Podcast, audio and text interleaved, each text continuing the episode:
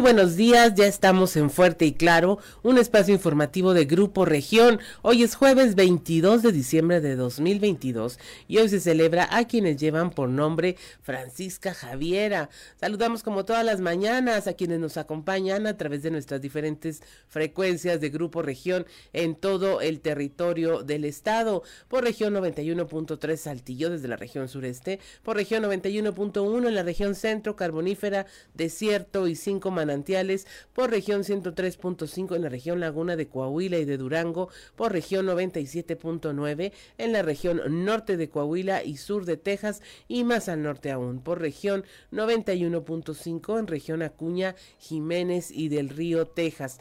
Un saludo también a quienes nos siguen a través de las redes sociales por todas las páginas de Facebook de Grupo Región. Son las 6 de la mañana con 4 minutos y ya se encuentra activada también nuestra línea de WhatsApp al 844-155-6915, 844-155-6915 para recibir sus mensajes, sugerencias, comentarios, denuncias y cualquier comunicación que desee usted tener con nosotros.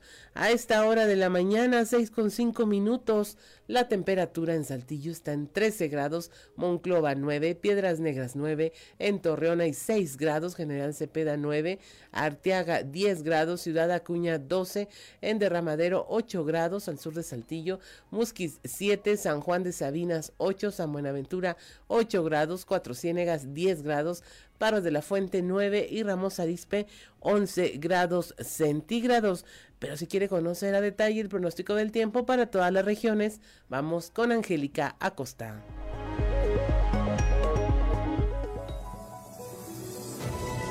El pronóstico del tiempo con Angélica Acosta.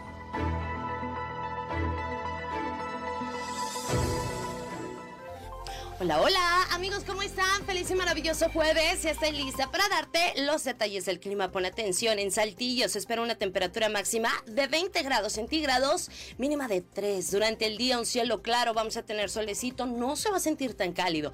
Por la noche un cielo parcialmente nublado, muy frío por la noche, por favor toma precauciones. No te preocupes porque la probabilidad de lluvia es muy baja, 2%. Muy bien, vámonos ahora hasta Monclova. Se incrementa la temperatura para el día de hoy ahí en Monclova, máxima 25 grados, mínima de menos 2. Durante el día un cielo claro, vamos a tener solecito, se va a sentir pues más cálido, va a estar agradable. Por la noche un cielo parcialmente nublado, muy frío por la noche, por favor abrígate. Y la probabilidad de precipitación 1%, muy baja la probabilidad de lluvia para Monclova. Torreón, Coahuila también se recupera el termómetro, máxima de 26 grados, mínima de 6. Durante el día mucho solecito, un cielo claro, va a ser rico, va a ser cálido, agradable. Por la noche un cielo claro y la posibilidad de lluvia 0%. No llueve en Torreón, Coahuila. Vámonos ahora hasta Piedras Negras, máxima de 18 grados, mínima de 3. Permanece el termómetro así en Piedras Negras durante el día principalmente soleado. A pesar de eso, no se va a sentir tan cálido, ¿ok? Toma tus precauciones. Por la noche un cielo claro, se va a sentir muy frío por la noche. Probabilidad de precipitación 4% ahí para Piedras Negras. Perfecto. Vámonos ahora hasta Ciudad Acuña, máxima de 19 grados centígrados para este jueves, mínima de menos 4. Atención, Ciudad Acuña. Durante el día vamos a tener periodo de nubes y sol. A pesar de eso, se va a sentir fresco. Por la noche, un cielo claro, pero se va a sentir un frío tremendo. Así que por favor, abrígate, toma precauciones. Probabilidad de precipitación, 3%. Ok, vámonos ahora hasta Monterrey, en la Sultana del Norte. Durante el día esperamos que el termómetro alcance una máxima de 24 grados, mínima de menos 1. Durante el día va a estar agradable, vamos a tener solecito, se va a sentir ligeramente más cálido y por la noche un cielo principalmente nublado. Muy frío por la noche también ahí para la Sultana del Norte, por favor, tome sus precauciones. De igual manera, tome sus precauciones porque se incrementa la probabilidad de lluvia más por la noche que durante el día, 65%. Ahí están los detalles del clima, amigos. Muy buenos días.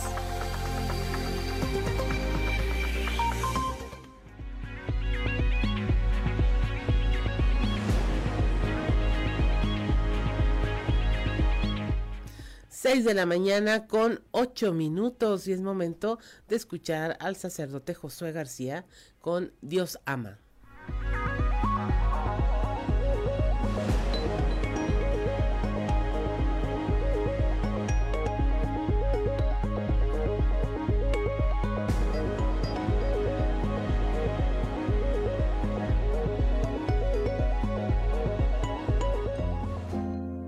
Diócesis de Saltillo Presbítero Josué García.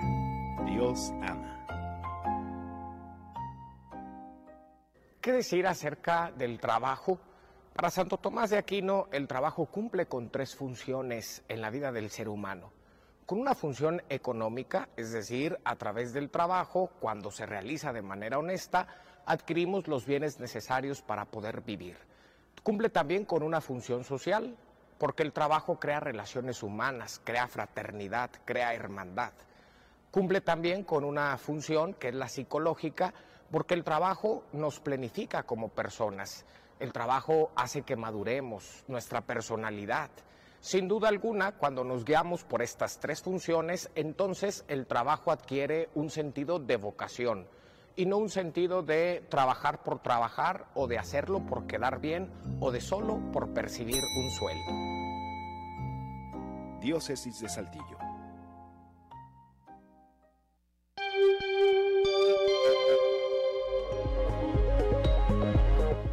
Son las 6 de la mañana con 10 minutos ya. Y si usted nos sigue a través de la radio, lo invitamos a ver nuestras redes sociales para compartirle estos contenidos, los tres videos más virales de Sucedió en.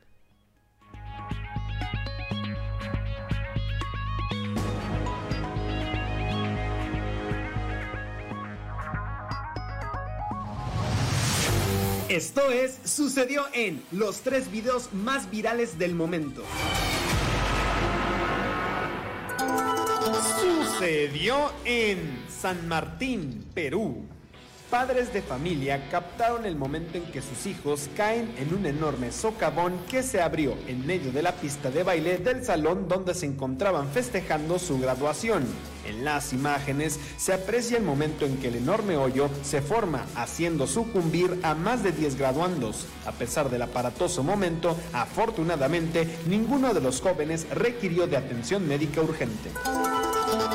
Sucedió en Tlaquepaque, Jalisco.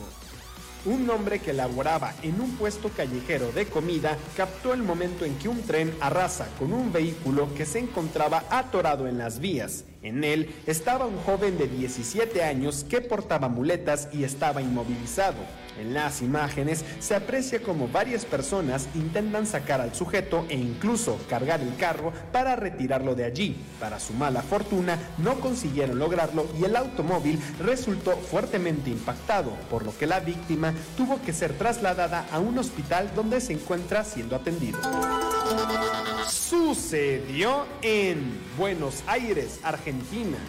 A través de redes sociales se hizo viral el momento en que un aficionado argentino decidió saltar junto con otro compañero de un puente para intentar caer en el camión de la selección que recorría la capital festejando el campeonato mundial. En el video se aprecia cómo su amigo consigue descender hasta la unidad. Sin embargo, él no lo logra y cae abruptamente al suelo. El hombre resultó gravemente herido. A pesar de ello, cuando lo sacaron en camilla, un segundo video muestra cómo él seguía celebrando la victoria.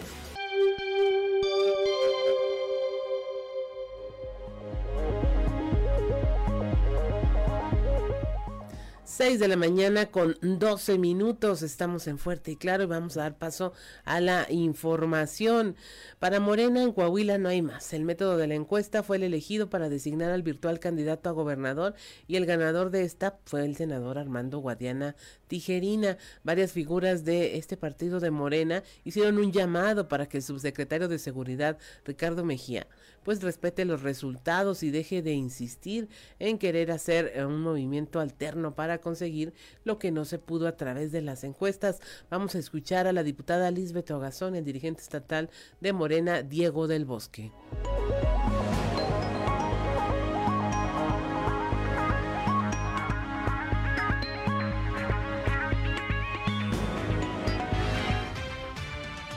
nuestra decisión.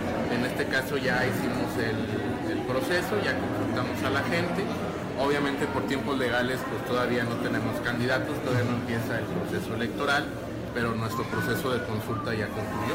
Pues vamos a recorrer las regiones, entendemos que eh, puede haber gente molesta o con dudas sobre el proceso, sobre todo porque este no fue un proceso simulado, no fue un proceso eh, falso, aquí sí una competencia real. Espero que reflexione su posición. Este, definitivamente unidos podemos más. Este, unidos podemos hacer el gran cambio para que la cuarta transformación emanada de Morena, de nuestro partido movimiento, que es de donde viene Andrés Manuel López Obrador y que tiene un proyecto de nación y que se haga extensivo para todos los estados, entre ellos Coahuila, pues tiene que haber esa unidad y ese pacto por un cambio verdadero. Esperemos recapacite para pues para ir todos juntos en unidad.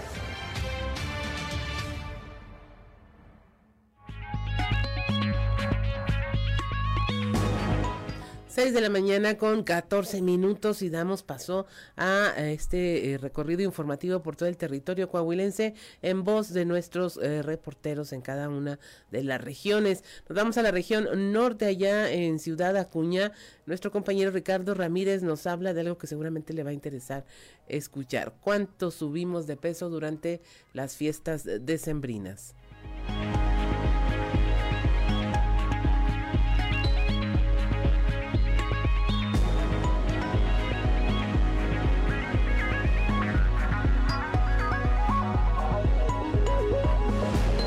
La gran cantidad de celebraciones que se desarrollan desde Halloween, posadas, cenas de Navidad y Año Nuevo, las personas suelen aumentar en promedio 5 kilos durante este periodo decembrino. Así lo comentó la nutrióloga Araceli Bolívar Jaques, quien invitó a la comunidad a mantener una alimentación moderada y a consumir agua en grandes cantidades para ayudar a nuestro organismo a procesar la gran cantidad de alimento, extremando principal cuidado en las personas con enfermedades crónico-degenerativas, ya que con el consumo de alimentos ricos en sus enfermedades pueden agravarse. Según estadísticas recolectadas a través de las consultas de instituciones de salud como el IMSS o el ISTE, en enero las personas presentan un aumento de peso que va desde los 5 hasta los 10 kilos en promedio. Dijo Bolívar Jaques, es necesario que la ciudadanía vigile y modere la ingesta de alimentos.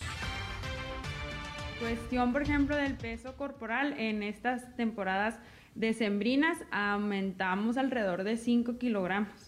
Sí, claro, más en aquellas personas que padecen alguna enfermedad como diabetes, hipertensión. Hay que recordar que el tipo de comidas que hacemos en estas temporadas pues son muy altas en azúcares, en grasas, en sal. Bueno, una de ellas, por ejemplo, en vez de consumir bebidas azucaradas o refrescos, pues optar por el agua, el agua simple, recordar que aunque esté haciendo un poco de frío, nuestro cuerpo debe mantenerse hidratado, entonces no dejar de consumir agua y preferir consumir agua eh, natural a bebidas este, azucaradas. Ya viene el, Navidad, Año Nuevo y pues todas las comidas son muy altas en calorías, muy altas en grasa, entonces necesitamos seguir cuidándonos. Podemos también seguir realizando actividad física, eh, seguir consumiendo verduras, las frutas, las frutas que son ahorita de temporadas, muy ricas en vitamina C. En cuestión de preparación de los alimentos, preparar aquellos alimentos con la menor eh, cantidad de, de, grasa posible para evitar también algún descontrol en, nuestras, en nuestra enfermedad o un aumento muy elevado de peso. Informó para Fuerte y Claro Ricardo Ramírez. 6 de la mañana con 17 minutos allá en la región Laguna. Eh, crece la solicitud de apoyo espiritual durante esta época navideña. Eso lo dice el sacerdote Ignacio Mendoza Wong Sánchez de la diócesis de Torreón. Como se acentúa el consumismo, pues también hay una época de reflexión. La información con nuestro compañero Víctor Barrón.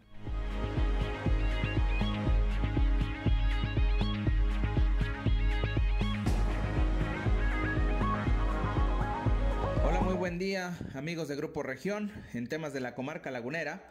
En atención al incremento de solicitudes de apoyo espiritual en la parte final del año, diversas parroquias de la diócesis de Torreón instalaron centros para recibir a los fieles que enfrentan problemas emocionales que, en opinión del sacerdote Ignacio Mendoza Wong, se acentúan con el consumismo que suele invadir una época de reflexión como es la Navidad. Escuchemos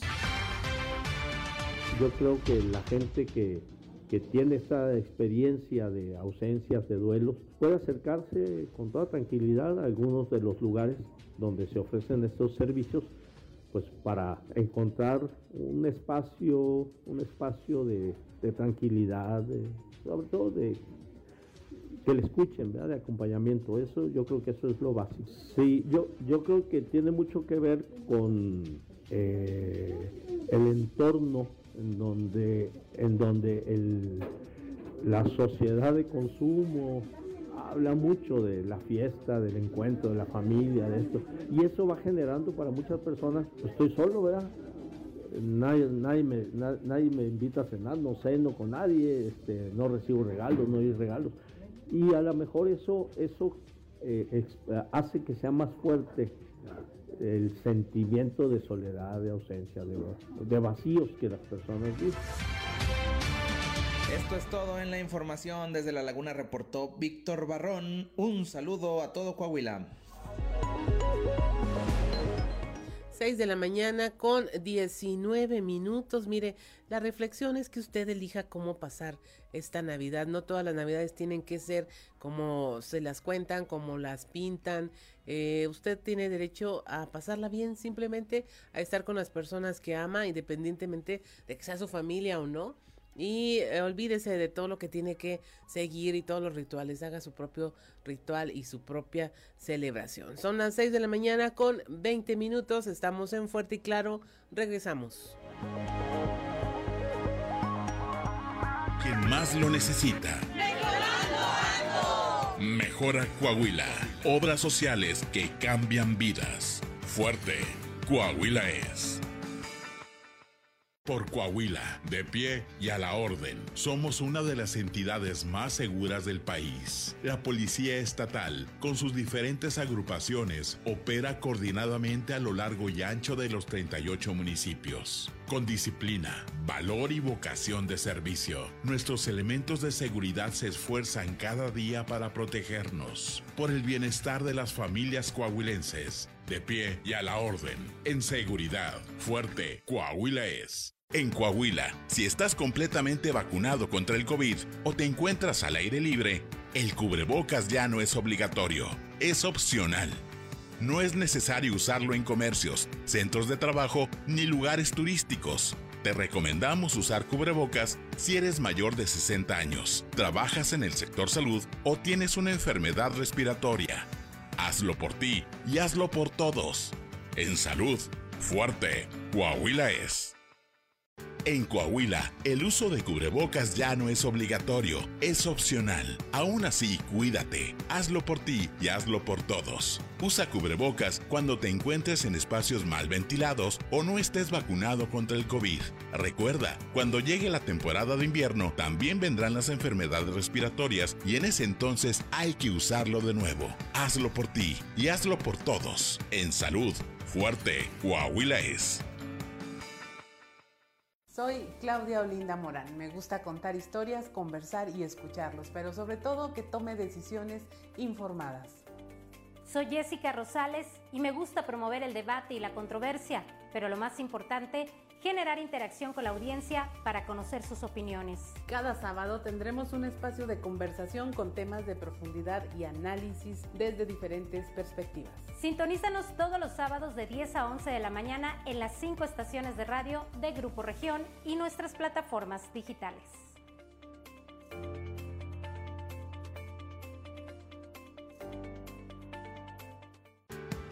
Atención escuelas. En Coahuila el uso de cubrebocas ya no es obligatorio, es opcional. En las escuelas se continúa con el uso de cubrebocas hasta que los alumnos cuenten con el esquema de vacunación completo. Como madres y padres de familia hay que estar atentos. Recuerda, hazlo por ellos y hazlo por todos. En salud, fuerte, Coahuila es.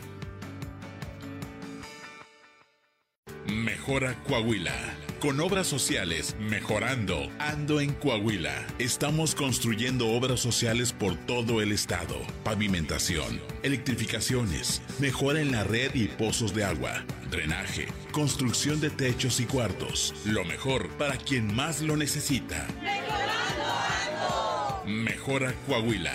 Obras sociales que cambian vidas. Fuerte. Coahuila es. Por Coahuila, de pie y a la orden, somos una de las entidades más seguras del país. La Policía Estatal, con sus diferentes agrupaciones, opera coordinadamente a lo largo y ancho de los 38 municipios. Con disciplina, valor y vocación de servicio, nuestros elementos de seguridad se esfuerzan cada día para protegernos. Por el bienestar de las familias coahuilenses, de pie y a la orden, en seguridad, fuerte, Coahuila es. En Coahuila, si estás completamente vacunado contra el COVID o te encuentras al aire libre, el cubrebocas ya no es obligatorio, es opcional. No es necesario usarlo en comercios, centros de trabajo ni lugares turísticos. Te recomendamos usar cubrebocas si eres mayor de 60 años, trabajas en el sector salud o tienes una enfermedad respiratoria. Hazlo por ti y hazlo por todos. En salud, fuerte, Coahuila es. En Coahuila, el uso de cubrebocas ya no es obligatorio, es opcional. Aún así, cuídate, hazlo por ti y hazlo por todos. Usa cubrebocas cuando te encuentres en espacios mal ventilados o no estés vacunado contra el COVID. Recuerda, cuando llegue la temporada de invierno, también vendrán las enfermedades respiratorias y en ese entonces hay que usarlo de nuevo. Hazlo por ti y hazlo por todos. En salud, fuerte, Coahuila es. Soy Claudia Olinda Morán. Me gusta contar historias, conversar y escucharlos, pero sobre todo que tome decisiones informadas. Soy Jessica Rosales y me gusta promover el debate y la controversia, pero lo más importante, generar interacción con la audiencia para conocer sus opiniones. Cada sábado tendremos si usted nos sigue a través de la radio, escuchó el burrito sabanero, pero en la voz del puertorriqueño Elvis Crespo. Esta canción está dentro de un álbum especial de Navidad que se llama Parranda All Stars y que causó mucho revuelo por ahí de los 2013. Y bueno, usted lo puede buscar así. Hay otros éxitos eh, con voces de artistas contemporáneos que le puede dar un otro nuevo sonido al tema de villancicos y a la temporada. Son las 6 de la mañana con 26 minutos. Es momento de presentarle nuestra portada del día de hoy del periódico Capital, un medio de Grupo Región. Nuestra nota principal es esta declaración que hace el dirigente nacional del PRI, Alejandro Moreno Cárdenas, quien estuvo ayer, ayer, aquí en Coahuila, y él señala que el candidato de la alianza en este estado será priista y que la coalición será conformada por ciudadanos que buscan sentar las bases para la derrota de Morena en la sucesión presidencial del 2024. Ahí eh, en esta sesión del Consejo Político Estatal tomó protesta a sus integrantes y hizo entrega del informe del gobernador Riquelme a la militancia priista de Coahuila. También dijo ahí que se requiere un político con experiencia para encabezar una alianza con PAN y PRD. Le hablamos de esta exigencia de representantes del partido Morena eh, que exigen a Mejía Verdeja pues apechugar los resultados que eh, tuvieron en esta encuesta en donde se posicionó a eh, el senador Armando Guadiana Tijerina como el virtual candidato a la gubernatura por Morena de Coahuila.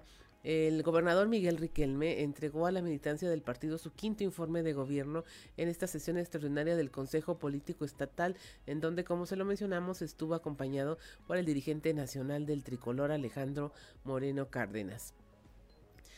Hay un ajuste al presupuesto, pero este solo corresponde a la inflación. Se lo señaló la diputada Guadalupe Oyervides una vez que la Comisión de Hacienda revisó el paquete económico que presentó el gobierno del estado y que finalmente fue aprobado por el Congreso con un ajuste de 8.4 que es el punto de la inflación.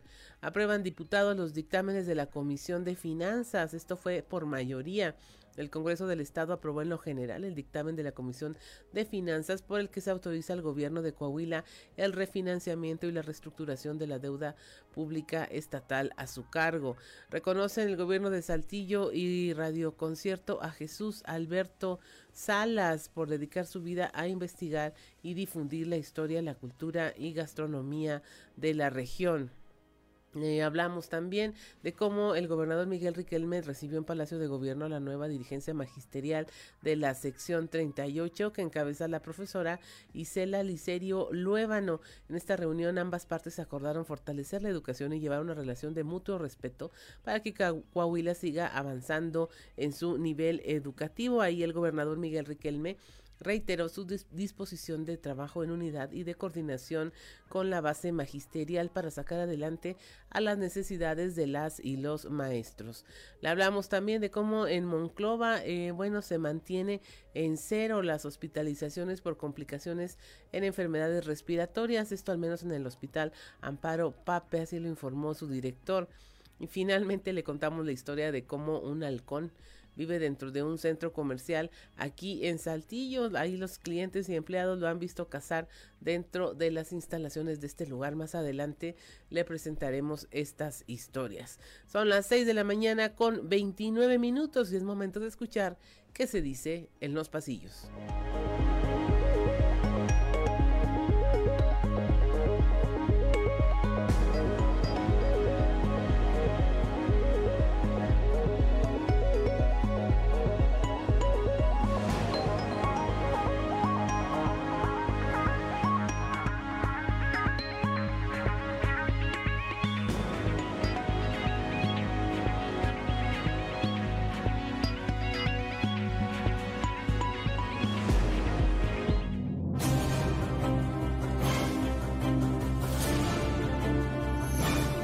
En el cartón de hoy, solo vino, que nos muestra Shamir Fernández que está acercándose a Armando Guadiana mientras trae consigo un palito con un paliacate, claramente toda su ropa, y que nos dice, verdad de Dios, que no tengo vergüenza.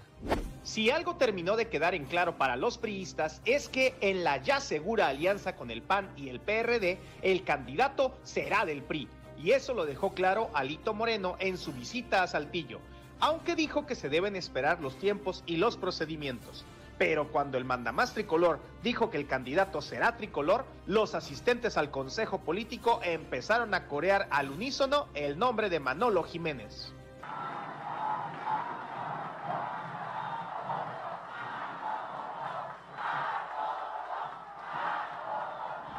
Entre abrazos, los diputados locales de las diferentes fracciones parlamentarias en el Congreso del Estado terminaron la vigésima y última sesión del periodo ordinario de este año, deseándose felices fiestas y olvidando de momento al menos las fricciones, las discusiones y hasta los agravios que se dieron en algunas sesiones. Bien dicen que es temporada de amor y paz. Ahí mismo, por cierto, la diputada del PRI, Olivia Martínez, tuvo su primera intervención como presidenta de la comisión permanente para informar que quedará formalmente integrada a partir del primero de enero de 2023. Además de que la primera sesión del próximo año se realizará el viernes 6 de enero. Él va a ser mi. ¡Abrázame, hermano!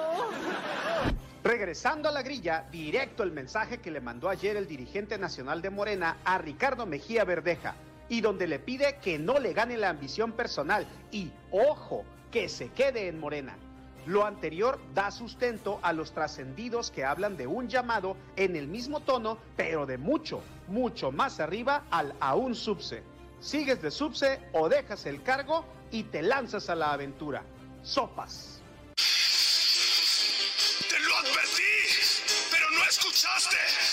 Más conciliador, dicen, el tono del secretario de Gobernación, Adán Augusto López, que habría pedido al virtual candidato, Armando Guadiana, insistir en la operación cicatriz con Mejía, lo que ya se hizo y ahora se espera su respuesta. ¿Esto nos hace amigos? En ese mismo tono, dicen que el que traiciona una vez, traiciona dos veces. Y viene a colación por la fotografía en la que el expriista Shamir Fernández aparece muy contento al lado de Armando Guadiana Sí, el mismo Shamir que tan convencido estaba con el proyecto de Mejía y que hasta renunció a su partido por ello. Habrá que ver si Guadiano lo acepta, con lo fácil que el diputado federal cambia de opinión.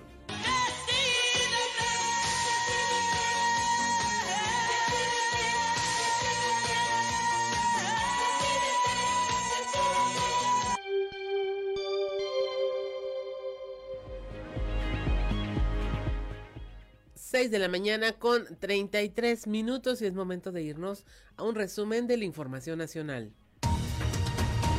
Arranca la colecta anual de la Cruz Roja. Fernando Suinaga, presidente de la Cruz Roja Mexicana, dio el arranque de la colecta de esta institución desde Palacio Nacional.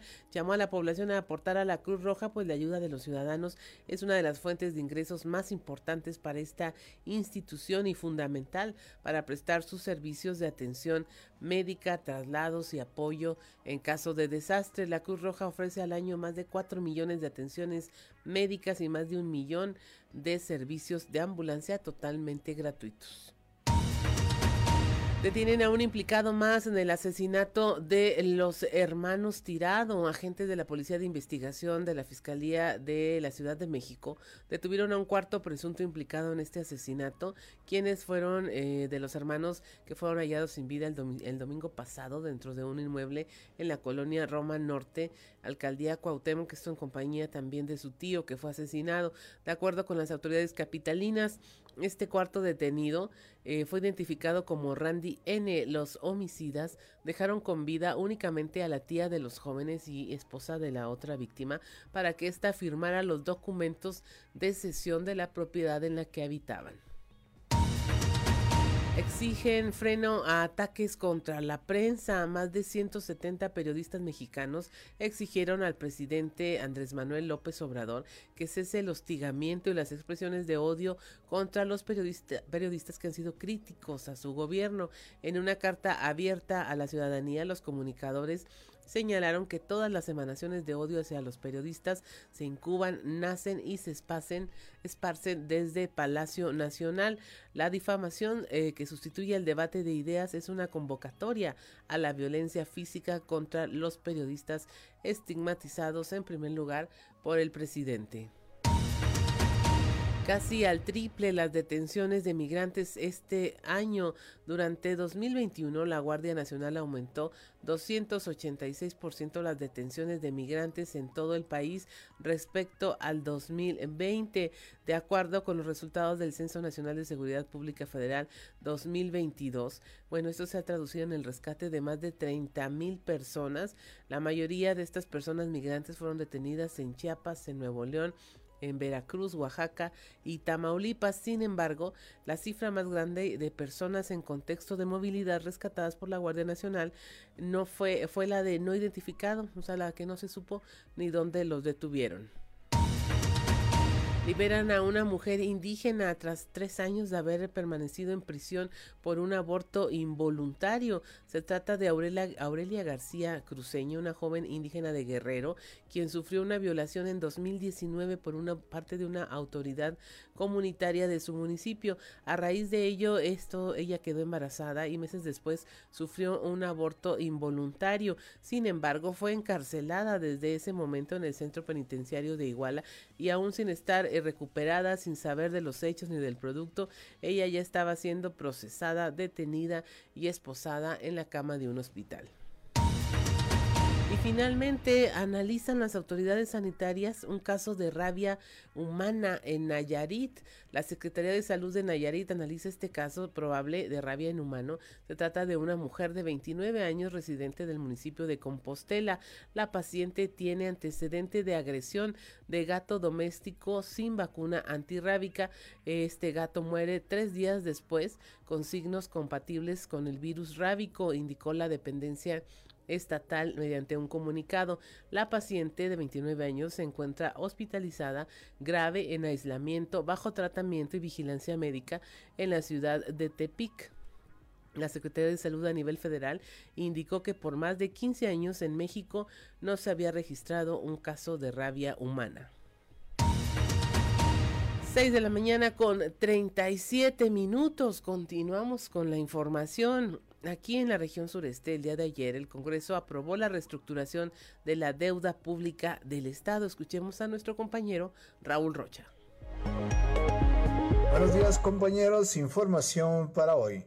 Por mayoría el Congreso del Estado aprobó en lo general el dictamen de la Comisión de Finanzas por el que se autoriza al gobierno de Coahuila el refinanciamiento y reestructuración de la deuda pública estatal a su cargo que actualmente es de 36.309 millones 183 mil pesos, con mejores tasas de interés y sin endeudamiento nuevo, así lo señaló el coordinador de la Comisión de Finanzas, el diputado Jesús María Montemayor.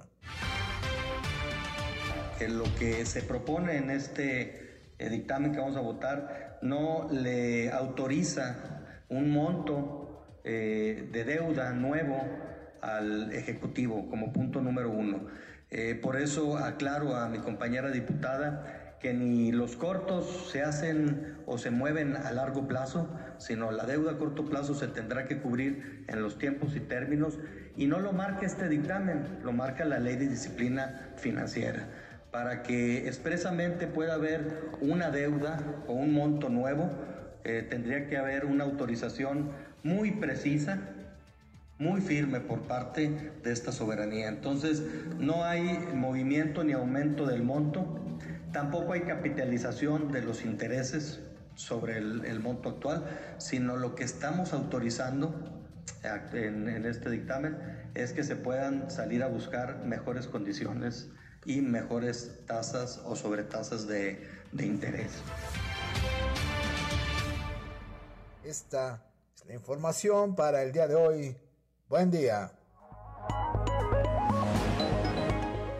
6 de la mañana con 39 minutos ya y mire, si usted tiene una tarjeta de crédito, se dará cuenta de lo que difícil que es bajar al monto de las deudas. En este caso, pues la deuda pública estatal es de 36 mil 309 millones 183 mil pesos y lo que se logró pues fue tener mejores tasas de interés. No hay, no hay un endeudamiento nuevo, así lo señaló el coordinador de la Comisión de Finanzas, el diputado Jesús María Montemayor. Son las 6 de la mañana con 40 minutos. Estamos en Fuerte y Claro. Regresamos esta canción, hoy a Santa Claus besar a mi mamá, con Los Mier. Usted la puede encontrar en una producción que se llama Una Alegre Navidad Deluxe, edición de lujo del 2019. Ahí tiene a otros participantes y otros grupos como San Luisito Norte, los primos MX, los propios Mier, Alana Sol, el auténtico paraíso de Durango. Tiene bastantes temas muy interesantes que usted puede encontrar. Por lo pronto escuchamos a los Mier con Hoy vi a Santa Claus besar a mi mamá. Esto si usted nos sigue a través de la radio. Son las 6 de la mañana con 47 minutos. Continuamos con la información. Nos vamos a la región centro. Allá nuestra compañera Guadalupe Pérez pues tiene esta buena noticia ante el bajo número de hospitalizaciones por enfermedades respiratorias.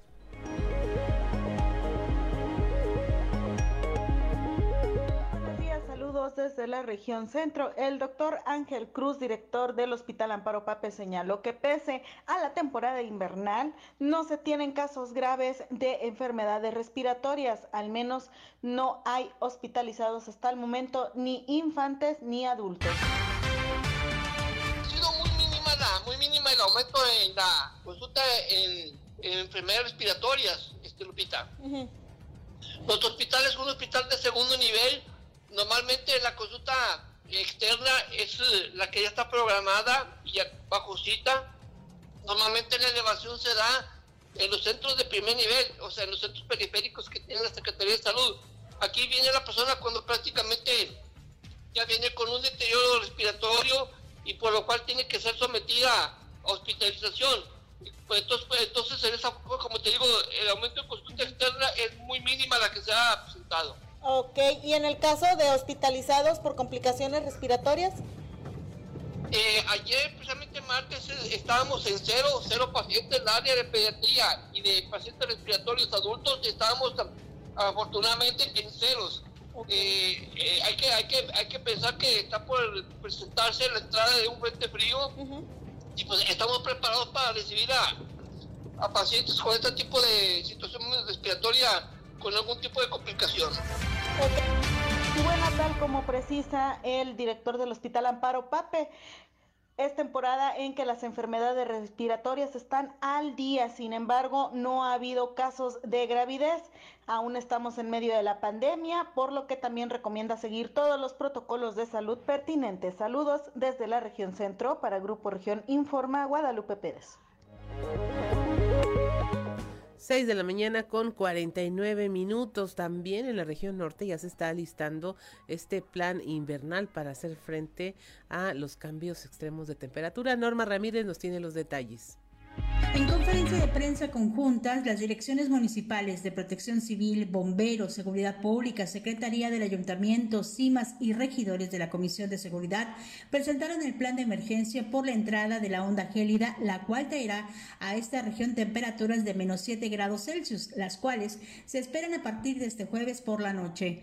Al respecto, el secretario del Ayuntamiento, Hermelo Castillón Martínez, dio a conocer de la entrega inmediata de vales de gas, cobertores y además de dar a conocer a la población la manera correcta de proteger los medidores de agua y tubería para evitar fugas, así como el auxilio a las familias que no cuentan con un techo seguro para que acudan al albergue, el cual se ubicará en la central de bomberos.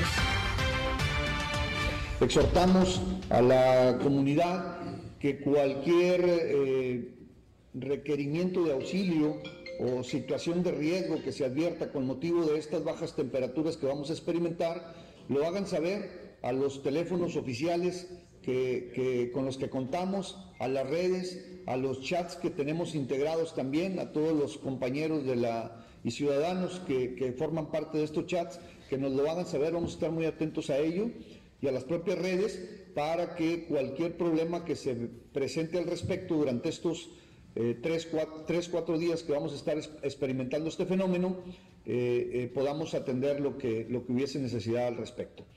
Ha dispuesto también la alcaldesa, la licenciada Norma Treviño, de hoy mismo, previo a la baja temperatura que vamos a experimentar, llevar a cabo a través de las diferentes direcciones con las que se conforma la administración municipal, recorridos a las áreas o lugares vulnerables de nuestra comunidad para hacer llegar eh, algún eh, material que pueda ser útil para enfrentar esta onda gélida. Para Fuerte y Claro, desde Piedras Negras, Norma Ramírez. 6 de la mañana con 51 minutos, estamos en Fuerte y Claro, regresamos. 6 de la mañana con 51 minutos, no, no, se crea. Continuamos con la información. Nos vamos a la región carbonífera con nuestro compañero Moisés Santiago. Ahí ya se están alistando cuatro albergues para atender la contingencia invernal. Muy buenos días, es un placer saludarles desde la región carbonífera. Esta es la información que tenemos para el día de hoy. Ante la llegada del Frente Frío anunciado para las próximas horas en el municipio de Musquis, se cuenta con cuatro albergues, así lo menciona Gustavo Vázquez Zapata, director de Protección Civil. Esto es lo que comenta.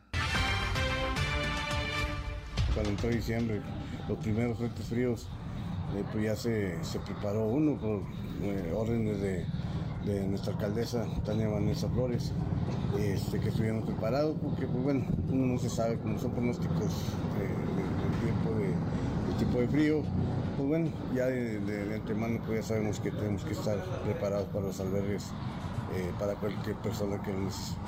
¿Cuántos son los que tienen habilitados?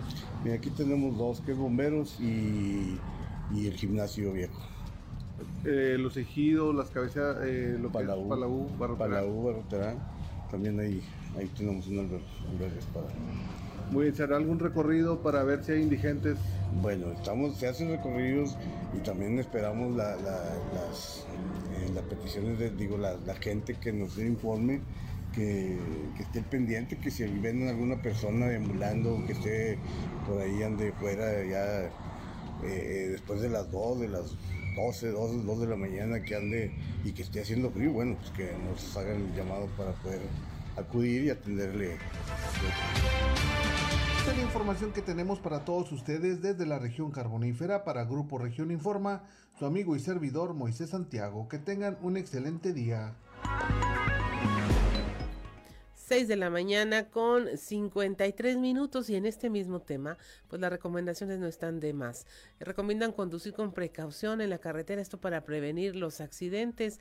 140 personas al día la mayoría quienes requieren salir de la ciudad por vacaciones están tramitando su licencia de conducir, el primer paso para que usted salga más seguro. La información con nuestra compañera Lucía Castán.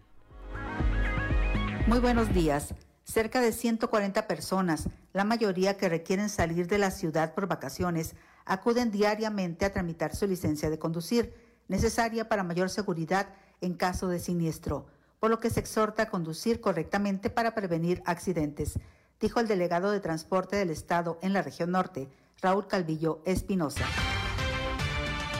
Hemos alcanzado aproximadamente en un aforo entre 120 y 140 personas diarias, en el cual tramita su licencia de conducir.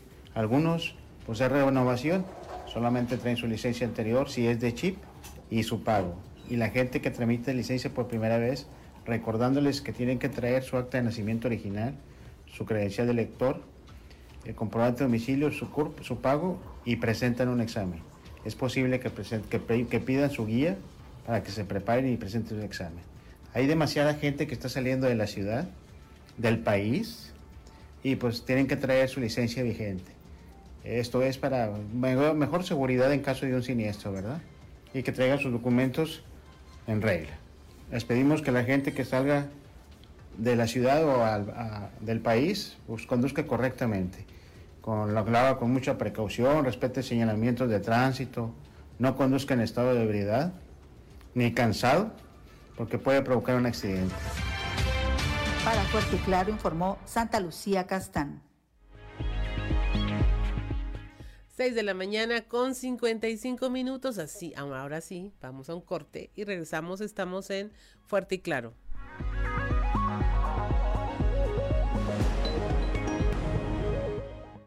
Las 7 de la mañana con un minuto. Y mire, si usted nos sigue a través de la radio, escuchó a los Tucanes de Tijuana con ritmo navideño, una canción que se incluye en el álbum Amante de lo Bueno de 2017.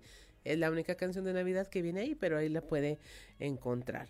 Son las 7 de la mañana con un minuto y ya tenemos contacto con nuestro compañero Néstor González. Él estuvo ayer en esta sesión del Consejo Político del PRI aquí en Coahuila para que nos comente lo que ahí ocurrió. Muy buenos días, Néstor. Claudia, muy buenos días. Oye, en efecto, pues ayer eh, se llevó a cabo la trigésimo quinta sesión del Consejo Político Estatal del PRI aquí en Coahuila, donde pues hubo dos eh, momentos eh, importantes, eh, constó de dos, dos momentos esta, esta asamblea, esta sesión del Consejo.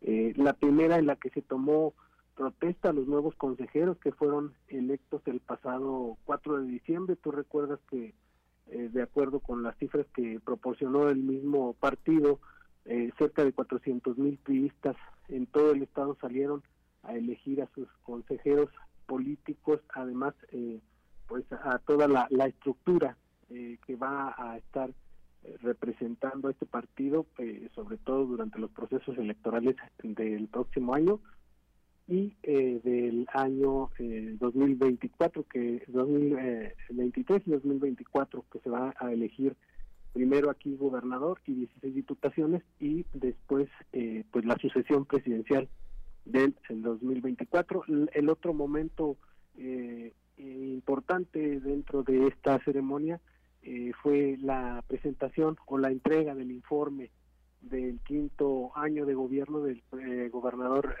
Miguel Riquelme a la militancia priista. En esta ceremonia pues se contó con la presencia del líder nacional del PRI, de Alejandro Alito Moreno Cárdenas, quien habló sobre la trascendencia que tiene la elección del próximo año aquí en Coahuila. Vamos a escuchar lo que dijo Alejandro Moreno ayer aquí en Saltillo.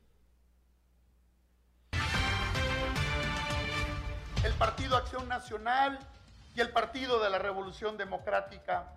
Es válido reconocer honor a quien honor merece. Tenemos que reconocer desde aquí a las militancias de Acción Nacional y del Partido de la Revolución Democrática porque habrán de sumarse y de construir una coalición sólida.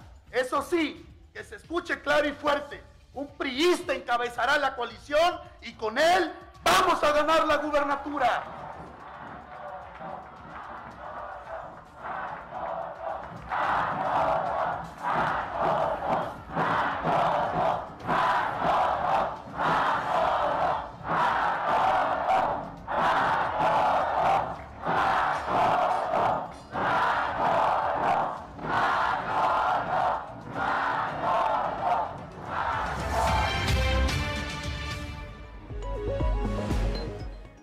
7 de la mañana con cuatro minutos, pues así sí que ya para qué encuesta, mi estimado Néstor. La misma gente está, está coreando el nombre del secretario de Desarrollo Social. Hay que recordar que el proceso electoral inicia ya en unos días, el primero de enero, eh, ya en forma, ya se estarán acomodando todas las fichas de todos los partidos, de todos los actores políticos y ya habrá momento en el que pues quienes decidan participar en este proceso, no solo por parte de esta coalición, de esta alianza que se está conformando con el PRI, el PAN y el PRD aquí en Coahuila, eh, los demás partidos también habrán de definir eh, a sus gallos ya para el proceso electoral, porque los tiempos ya se vienen encima, ya estamos prácticamente a poco más de seis meses de una jornada electoral, pues que sin duda va a marcar el rumbo del Estado. Ayer el gobernador pues eh, recalcaba la trascendencia de darle continuidad a este proyecto de eh, gobierno que ha eh, puesto acento en el tema del desarrollo económico y de la seguridad y apeló a la unidad pues de los priistas para sacar adelante este proyecto del partido tricolor en alianza eh, con lo que ya será un hecho es eh, eh, con el PAN y con el PRD, más todas estas fuerzas que se unan, organismos que se unan para sacar adelante un proyecto no solo partidista, sino, como dicen ellos, un proyecto de un gobierno de coalición en el que estén involucrados no solo los partidos políticos, repito, sino sectores de la sociedad en, en este proyecto para 2023. Así es, mi estimado Néstor, pues muchas gracias por tu intervención. Deseamos que tengas una excelente jornada y seguramente estaremos platicando más adelante. Muy buenos días. Buenos días. Son las 7 de la mañana con 6 minutos y mire, eh, ahí está la información y eh, es momento de irnos al norte del estado. Allá nuestra compañera Laura Estrada nos trae estos datos de cómo la Cámara Nacional de la Industria de la Transformación pues ve como ambigua la información sobre las reformas laborales y pues esto les impide planear más que nada pues en esta, esta región en donde la industria manufacturera pues se ve afectada por toda todas las decisiones que se toman a nivel federal. Escuchemos a Laura Estrada.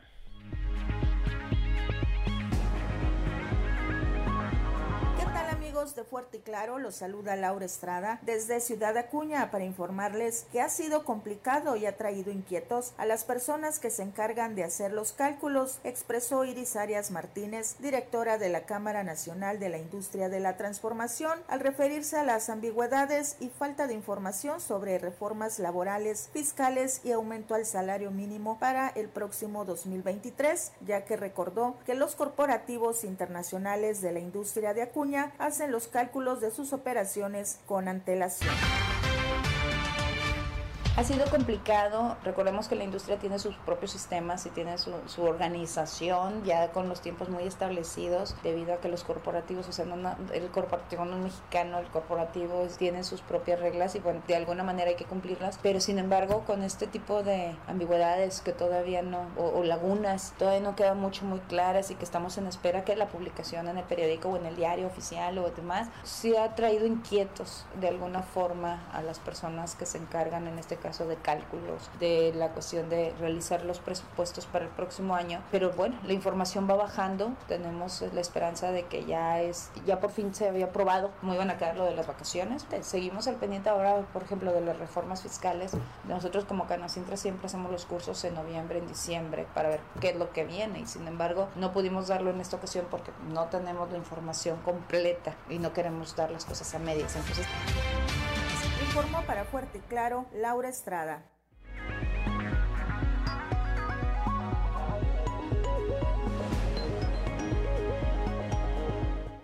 Siete de la mañana con nueve minutos y mira en torno a las decisiones económicas, la coordinadora de la Comisión de Hacienda en el Congreso local, la diputada Guadalupe Ollervides, comentó que pues sí se revisó este paquete económico y fue aprobado por el Congreso del Estado con un ajuste del 8.4%, que es el punto de la inflación. A través de la Comisión de Hacienda se revisó el índice inflacionario y lo que presenta el gobierno del Estado es un 8.4. No hubo nuevos impuestos ni modificaron los existentes. Las modificaciones que se hicieron fueron prácticamente para los métodos de cobro, que es una modernización que está haciendo el sistema de cobranza que tiene el Poder Ejecutivo a través de la Secretaría de Finanzas. Así que, bueno, pues ya quedó aprobado el paquete económico. En la semana pasada quedaron aprobadas las 38 leyes de ingresos y las 38 tablas de valores y esto ya permite que aproximadamente el día 27-28 queda publicado en el diario oficial para que los municipios puedan ejercer lo que ya está autorizado por el Congreso. Recuerdo que este es un Congreso que ha sido respetuoso, pero hasta el momento no. Hemos concluido eh, los trabajos legislativos que se coordinan a través de la Comisión de Hacienda y concluimos con éxito. Las tablas, leyes de ingresos fueron aprobadas por unanimidad y el paquete económico, tres de las leyes por unanimidad y dos por mayoría.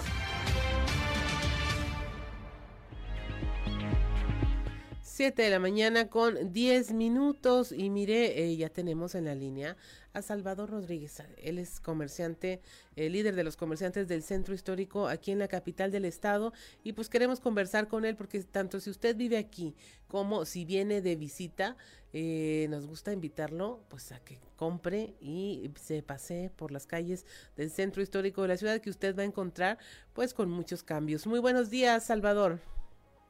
Muy buenos días, Claudia.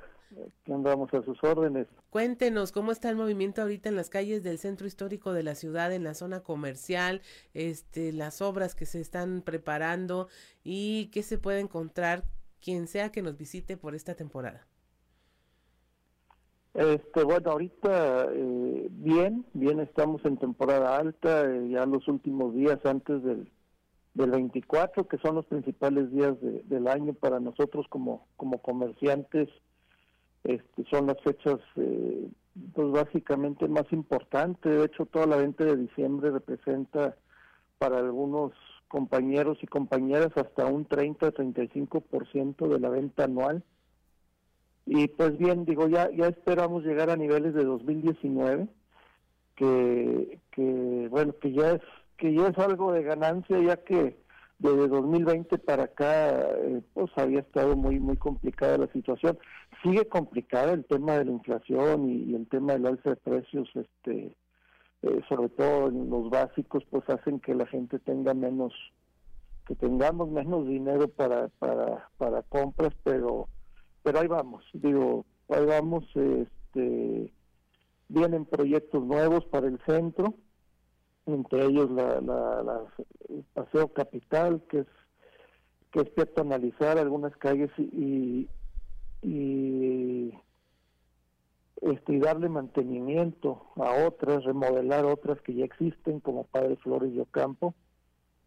Y bueno, pues esperando que, que, que el año que entra y con estos proyectos y, y también con todo lo que eh, turismo tiene que hacer para, para impulsar este proyecto, ya que esté terminado, pues nos genere más visitas al centro.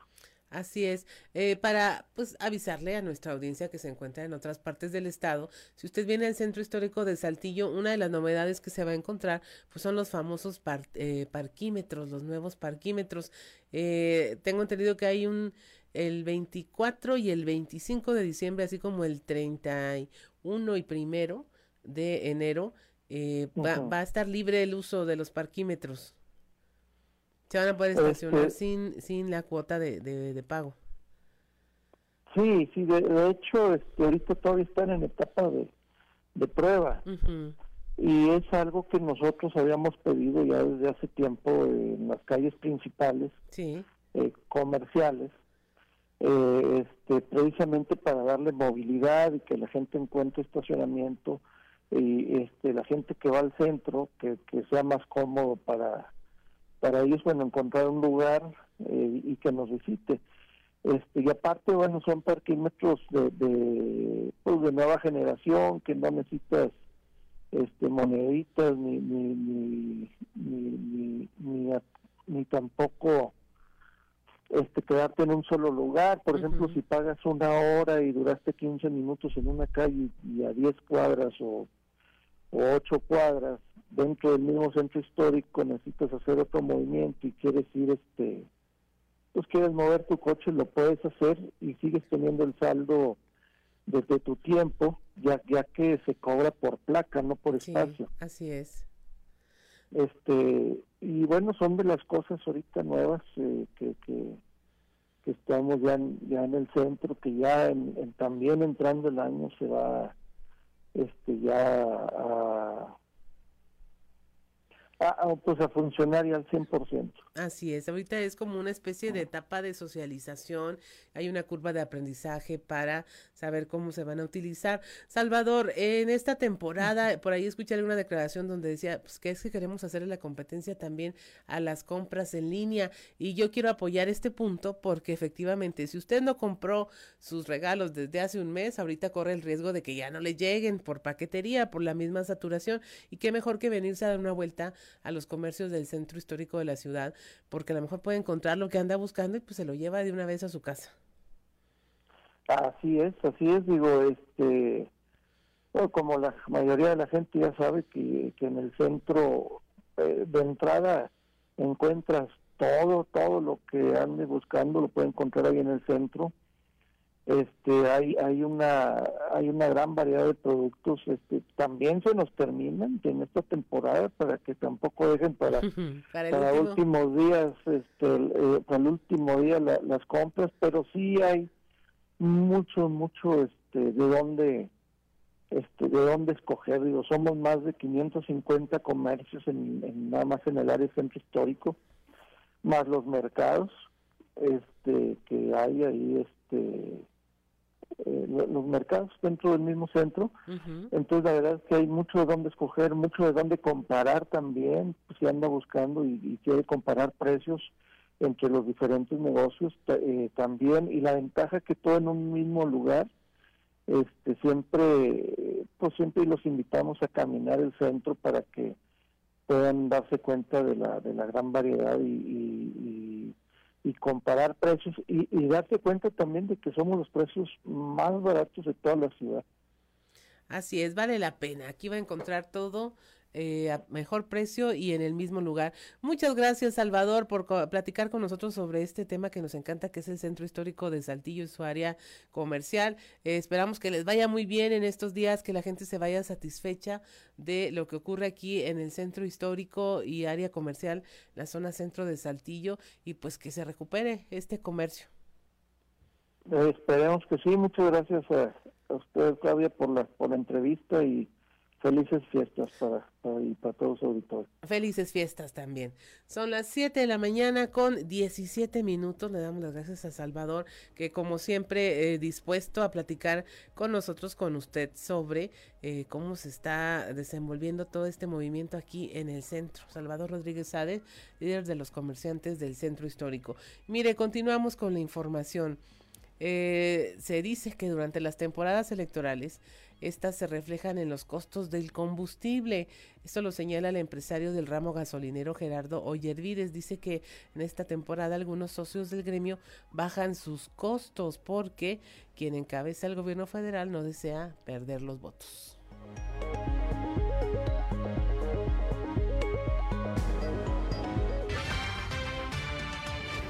tenemos en puerta eh, una situación ahí eh, muy interesante se vienen eh, temporadas electorales y eso hace y provoca a que precisamente eh, hoy, hoy en día quien comanda eh, el gobierno federal, pues no le interesa y no le conviene perder votos. Es por eso que están aguantando los precios. ¿Cuáles son los precios ahorita que están en el mercado? Pues hay precios hasta de 20 pesos hoy en día, de 20 hasta 24 precios. 24 pesos. ¿Por qué esa gran diferencia? Bueno, porque hoy en día, pues todo el mundo queremos vender, ¿verdad? Todos los empresarios gasolineros, todos los que nos dedicamos a este tema, queremos hoy en día vender y pues bueno, se está sacrificando un precio a raíz de que dos o tres este, eh, compañeros del gremio han bajado sus precios, han bajado sus costos, pero quiero resaltar que ahorita si los precios los liberaran, andaríamos sobre los 28 pesos. Entonces creo yo que después de esa, de esa elección seguramente los precios van a, van a irse eh, para arriba.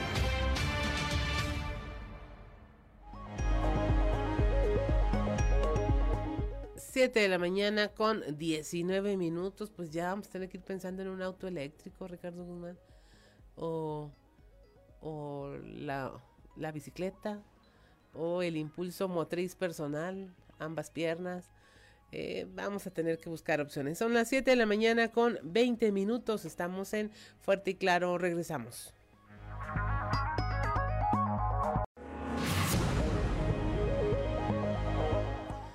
7 de la mañana con 24 minutos. Si usted nos sigue a través de la radio, escuchó a la, a la Sonora Santanera con las fiestas de diciembre, una canción que está dentro del álbum Linda Navidad con la Sonora Santanera del año 1991. Y ahí sí, todo el álbum trae 10 tracks que tienen que ver con la Navidad. Pero mire, por lo pronto ya son las 7 de la mañana con 25 minutos y usted no nos perdona este, si no nos ponemos en comunicación con don Antonio Zamora desde allá, desde la capital del acero. Muy buenos días, don Antonio. La capital del acero que mañana amanece de nueva cuenta sin producir acero. por falta de material. pues con que no sea bajo cero, don Antonio, porque ya ve cómo se ponen. Híjole, pero sí, además, ¿no? A, lo mejor, por, aparte, por eso haber sido uno de los motivos también, aparte de no tener este el material para la producción, a lo mejor también dijeron, mira, va a bajar a 5 bajo cero, 6 bajo cero, se empiezan los problemas, mejor este que sucedan así, de esta manera, y, vámonos, ¿no? Así es. Este, fíjate que eh, estaba viendo que que, en una encuesta de Massive Caller, estaba leyendo en ese momento que Manolo Jiménez Salinas va ocho puntos arriba, casi nueve, del senador Armando Guayana. Ayer, ayer estaba, estuve platicando con, el bolero ya no quiso jalar, dijo yo me voy de vacaciones, donde como quieras, ponte a jalar, me tengo que salir a chambear, ni modo. Pues es que ya anda por la masa y todo eso, el nixtamal. Ah, sí, a los tamales y todo, sí, e, eso debe ser, ojalá llegue con los tamales hechos. este, bueno, y dice, alguien me decía, alguien decía ahí en el grupo, decía, ¿sabes qué? Se hace que a, al señor Tijerina, Guadiana Tijerina lo van a enfermar. Ah. ¿Cómo, lo van a enfermar? Sí, o sea, ya ellos ya, el Morena tiene encuestas también, y esas encuestas lo dan abajo, que, que este, que para competir con, con Manolo. Dice que a final de cuentas era el mismo resultado que tenía Morena, el Comité Ejecutivo Nacional de Morena, con, con Ricardo Mejía Verdeja. Ricardo Mejía Verdeja con los impuestos que supuesta que él publicaba que decía que iba dos o tres puntos abajo la verdad es que eran más y entonces eh, bueno ok no, no va a ser este Armando Guadiana y entonces y dice, el mismo señor dice dice el mismo sujeto dice bueno bueno tampoco va a estar Ricardo Mejía Verdeja mm. Entonces, ¿quién va a ser? Pues el, el ex niño azul, ¿no? Ese mero, ese mero, atinaste. No hay otro. Si quieren competir, tiene que ser el niño azul. O sea, a cómo van las cosas, ojalá y esos analistas políticos de café que, que todos saben y que todo resuelven y que todo te lo arreglan en un momentito, pues qué tal si, si tienen puntería y atinan a, esta, a esta cosa, ¿no? Porque ya estamos viendo que Armando no crece, que al otro lo sacaron de la jugada, y, pues ¿quién les queda vivo? El niño azul, nada más. Nada más. Que también ha venido construyendo pues una eh, presencia entre los votantes pues ya desde hace buen tiempo. Sí, sí, eh, y aparte fue el primero que dijo desde antes, no, si es Armando, yo soy, yo le ayudo, yo le echo la mano. Y es que sí, alguien le tiene que echar la mano en Torreón, porque Torreón este, está muy comprometido, al, igual que, que Saltillo para, para Morena, ¿no? Eh, en una diferencia de 8 o 10% a favor de Manolo, pues bueno, ahí va el asunto. Pero eh, ya pararon las antenas en, en, la ciudad capital, no confundir con la capital de los temblores, y dijeron, pues vamos a enfermar a Armando, y, y el niño solo ahí. Pues sí, pues es que su estrategia fue que vamos a tener una encuesta para nombrar a un coordinador de tal, tal y tal, y, pues ahí no, nadie sale perdiendo, o sea, nadie va a decir, no, pues no, no, no lo dijimos, era coordinador, y ahora vamos por esto otro. Pues así incluso, Sí, dígame, incluso el mismo Armando Guadiana dijo que el ser coordinador de esa cosa que, que, salió electo a él no significaba que fuera a ser el candidato a la gubernatura. Tal vez lo dijo pensando que iba a ser Ricardo Mejía Verde. Ajá. Entonces dijo, no, pues si él es el coordinador de no sé qué cosa, este, pues este, no va a ser, no necesariamente tiene que ser el candidato a la gubernatura. Así Entonces, y ahorita que, lo recuerdas tú, efectivamente así fue. Entonces, pues tú vas a coordinar, no sé, los que los comités o no sé qué. En favor de quien sea, finalmente. En favor de quien sea, entonces ahí. Así es, don Antonio. Pues está interesante, está interesante. Casi latinamos, ¿eh? Vamos a hacer una quiniela. Vamos a hacer una quiniela y, sobre todo, bueno, si latinamos nosotros, no, los tipos que estaban platicando ahí no están. Vamos a ser eh, analistas de champurrado, don Antonio, no de café. Ah, Sí, porque es Navidad. Así es. Y de, y de buñuelos. Así es. Muchas gracias, don Antonio. Pues estaremos conversando el día de mañana, el último programa del año. Hasta mañana, sí. Hasta mañana.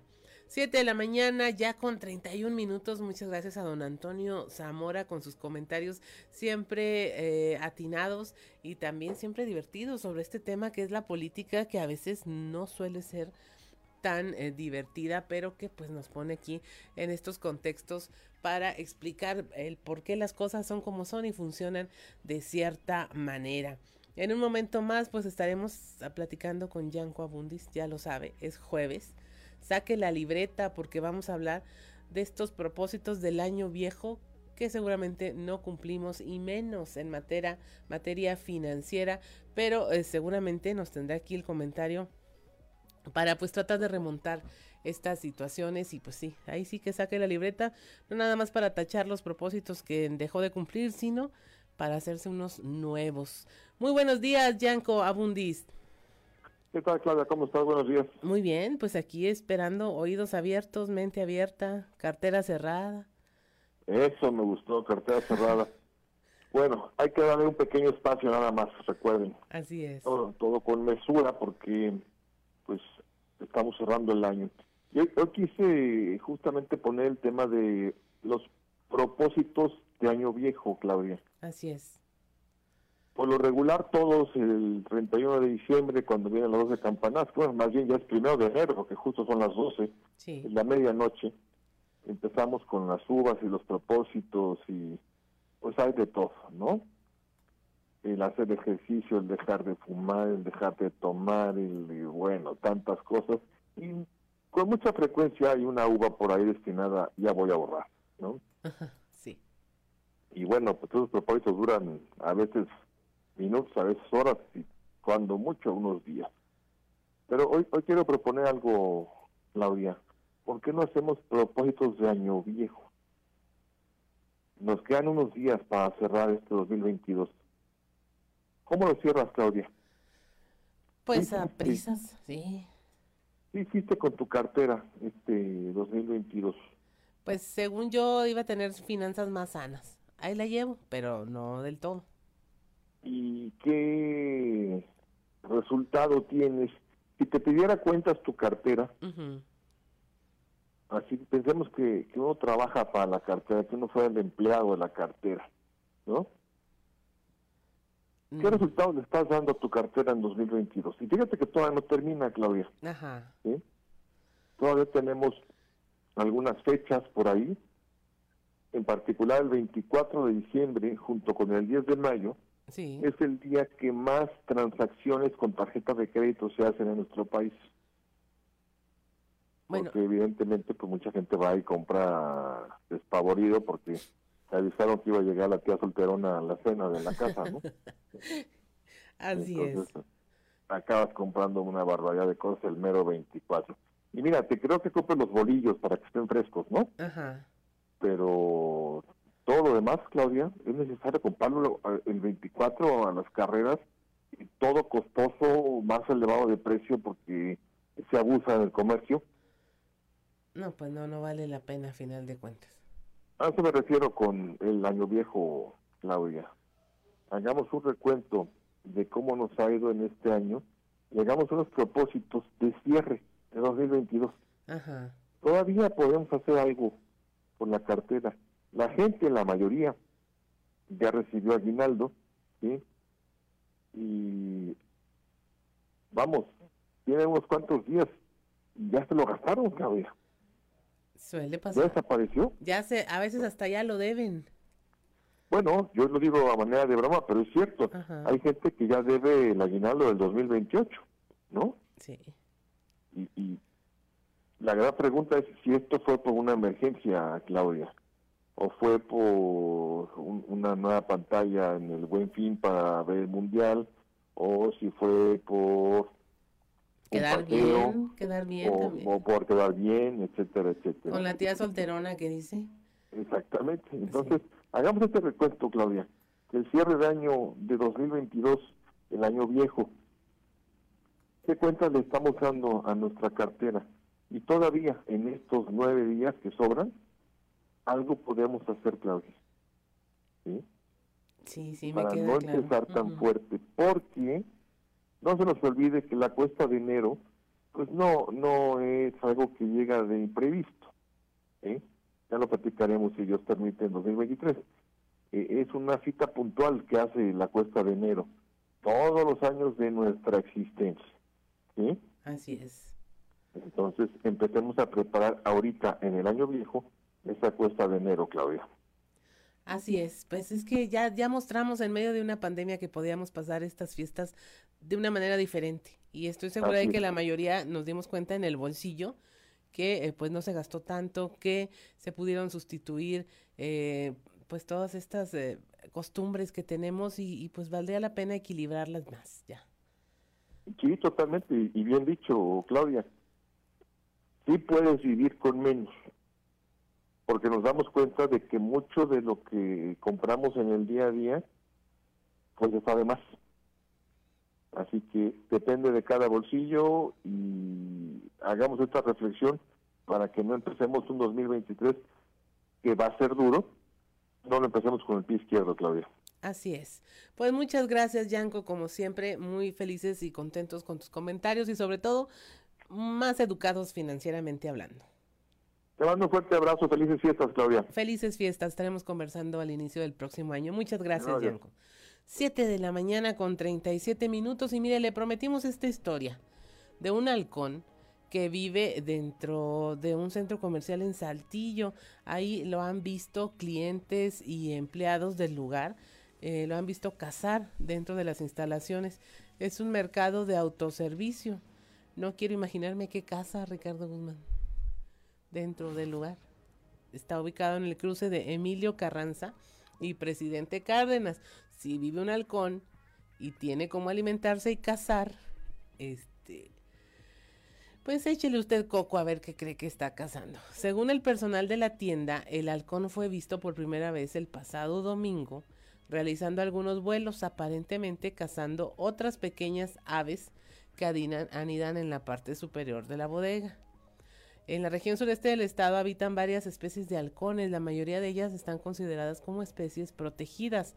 Hasta el momento, ninguna autoridad en materia ambiental o de protección de animales ha acudido a tratar de rescatar este espécimen. Ahí usted puede ver en el video que nos comparten nuestros compañeros de las redes sociales, donde el halcón está posado en la parte alta de esta tienda. Aparentemente es la bodega de, una tienda eh, grande comercial y eh, pues sí dice que caza otras pequeñas aves pero pues yo no creo que haya, ha- ha- haga distingos no entre qué caza y qué no.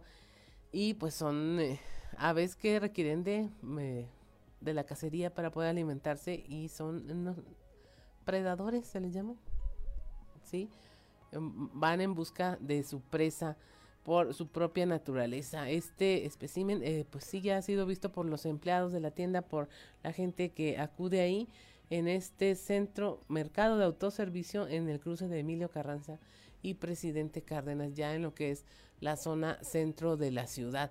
Usted si tiene video, pues compártanlo, a ver qué más. A, ver, a lo mejor lo, lo encuentra en acción ya cazando otras aves que a lo mejor no vuelan tanto.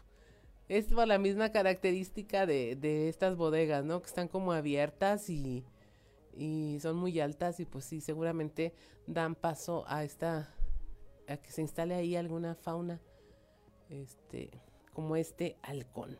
Son las 7 de la mañana con 40 minutos. Estamos en Fuerte y Claro y regresamos.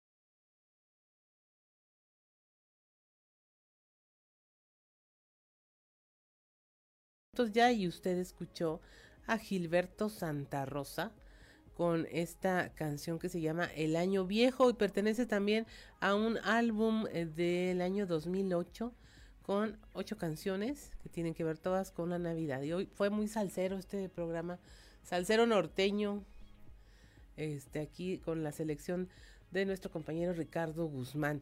Y mire, pues vamos a escuchar ahora esta sección donde siempre, siempre hay un tweet.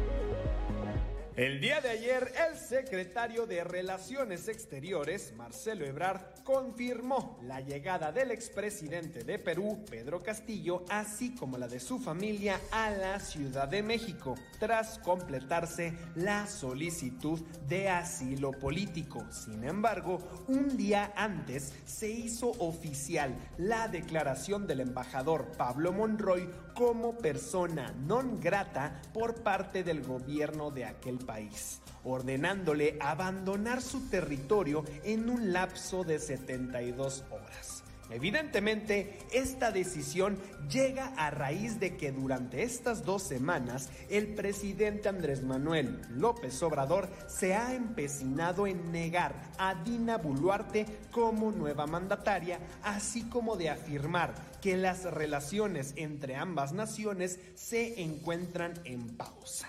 Ante esto, el propio Ebrard calificó de infundada y reprobable esta decisión, ya que, según él, la conducta del embajador había sido apegada al principio de no intervención. Y es que definitivamente no hay cómo salvarlos, ya que el comportamiento del gobierno mexicano ha sido todo menos neutral a tal punto que la presidencia de López Obrador lleva ya tres conflictos diplomáticos, España, Bolivia y ahora Perú, ocasionando que México quede muy mal parado en el plano internacional. Afortunadamente, nosotros no olvidaremos, ya que siempre, siempre hay un tuit.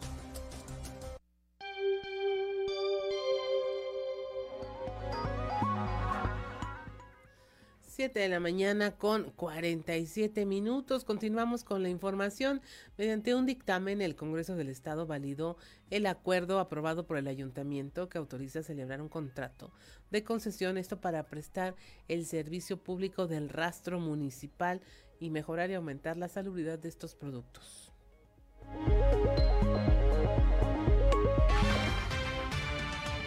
Primero, se valida el acuerdo aprobado por el Ayuntamiento de Saltillo, Coahuila y Zaragoza para autorizar a celebrar un contrato de concesión del servicio público del rastro municipal por un plazo de hasta 20 años previa licitación pública nacional para el municipio de Saltillo, Coahuila y Zaragoza. Segundo, el objeto de esta concesión es mejorar la calidad de la prestación del servicio público del rastro municipal, aumentar la salubridad de los productos y ahorrar recursos con los Ventajas y beneficios de concesionar el servicio público del rastro a una empresa que cuente con experiencia en el ámbito de matanza y o sacrificio de animales para consumo humano, para que preste a la ciudadanía con mejor calidad al, promover, al proveer de un servicio más eficiente, salubre, competitivo y con calidad de exportación. Asimismo, se logrará mayor legalidad y seguridad jurídica al evitar prácticas delictivas como el abigateo abigato, así como la matanza clandestina que traería para el municipio una problemática general de salud.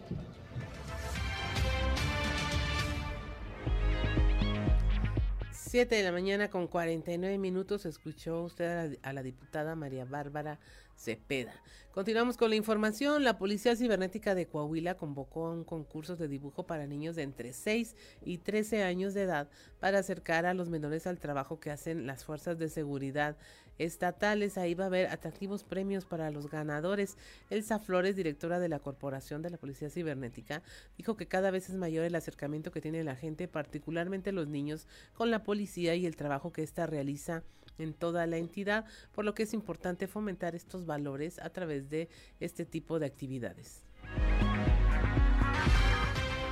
Ah, tenemos una convocatoria para un concurso, se llama Mi Amigo Policía, donde los niños entre 6 y 13 años pueden participar con un dibujo plasmado eh, a cualquier tipo, óleo, crayola, este, pincelín, cualquier cosa que ellos quieran utilizar para plasmar su dibujo y demostrar la confianza que le tienen el día de hoy a la policía.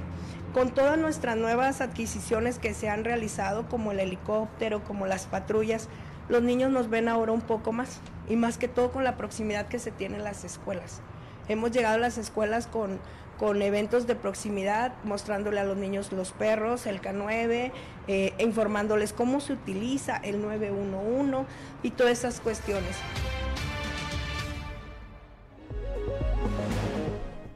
7 de la mañana con 50 minutos, el gobernador Miguel Riquelme recibió en Palacio de Gobierno a la nueva dirigencia magisterial de la sección 38. Esta está encabezada por la profesora Isela Licerio Luébano. En esta reunión, ambas partes acordaron fortalecer la educación y llevar una relación de mutuo respeto para que Coahuila siga avanzando en el plano educativo.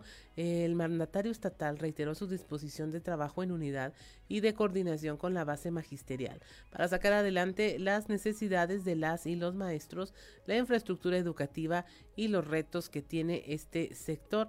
También reconoció el gran reto que significó el regreso presencial a las aulas y reconoció también el trabajo comprometido del magisterio coahuilense para poder lograrlo. El gobierno municipal de Saltillo, por otra parte, a través del Instituto Municipal de Cultura y en coordinación con Radio Concierto, rindió homenaje póstumo a Jesús Alberto Salas Cortés, Chuy Salas, por dedicar su vida a investigar y difundir la historia, la cultura y la gastronomía de la región. José María Fraustro Sillera, alcalde de Saltillo, entregó junto con Armando Fuentes Aguirre Catón esta, una placa de reconocimiento a la familia de Chuy Salas por formar parte del programa Profeta en su tierra. Ahí dijo, rendimos homenaje a un saltillense que dedicó su vida a enaltecer a nombre de la tierra nuestra a través de su amor y dedicación invaluable eh, aporte a la invaluable aporte a la sensibilidad de la riqueza gastronómica de la región. 7 de la mañana con 52 minutos. Es momento de irnos a los deportes con Noé Santoyo. Resumen Estadio con Noé Santoyo.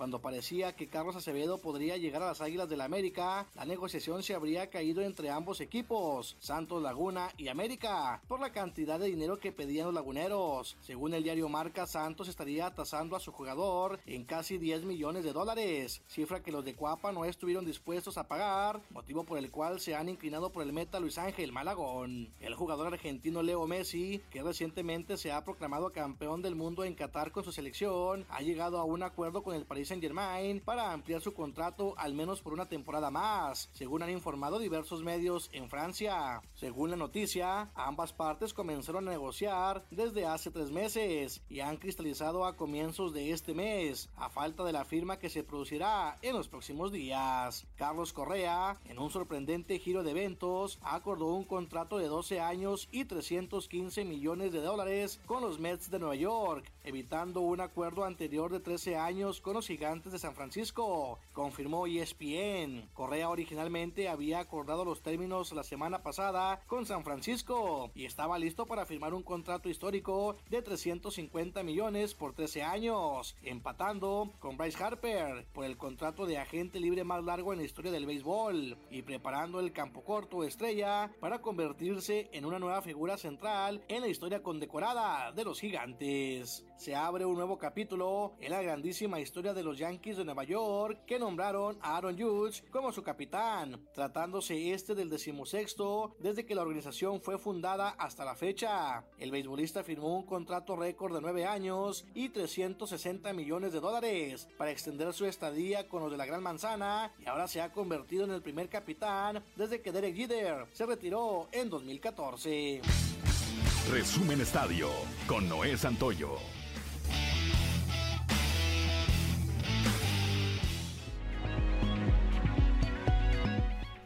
7 de la mañana con 54 minutos, pues no nos queda más que agradecerle su atención y eh, pedirle, como siempre lo hacemos, que se mantenga informado a través de los espacios de Grupo Región y sobre todo que tome decisiones informadas.